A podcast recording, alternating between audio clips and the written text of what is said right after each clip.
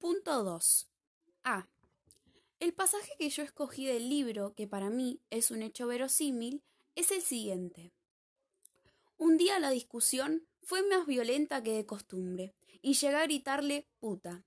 María quedó muda y paralizada.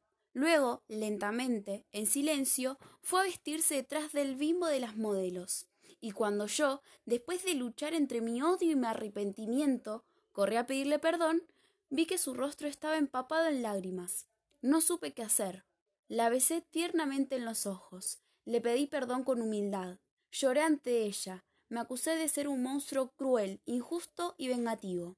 Y eso duró mientras mostró algún resto de desconsucio. Pero apenas se calmó y comenzó a sonreír con felicidad, empezó a parecerme poco natural que ella no siguiera triste. Podía tranquilizarse, pero era sumamente sospechoso que se entregase a la alegría después de haberle gritado una palabra semejante, y comenzó a parecerme que cualquier mujer debe sentirse humillada al ser calificada así. Hasta las propias prostitutas, pero ninguna mujer podría volver tan pronto a la alegría. Al menos de haber cierta verdad en aquella calificación. B.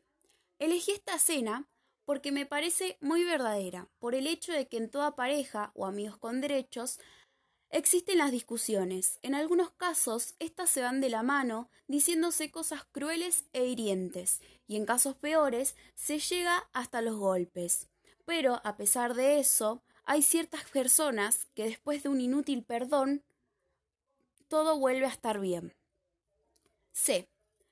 A partir de esta lección me surge la reflexión de que no debemos permitir insultos graves que nos califiquen de nada, y mucho menos dejarnos humillar por personas que no son el ejemplo, porque nadie es perfecto, todos tenemos nuestros defectos. Para mí atraviesan este episodio, aparentemente trivial, los siguientes temas falta de respeto, humillación y cinismo.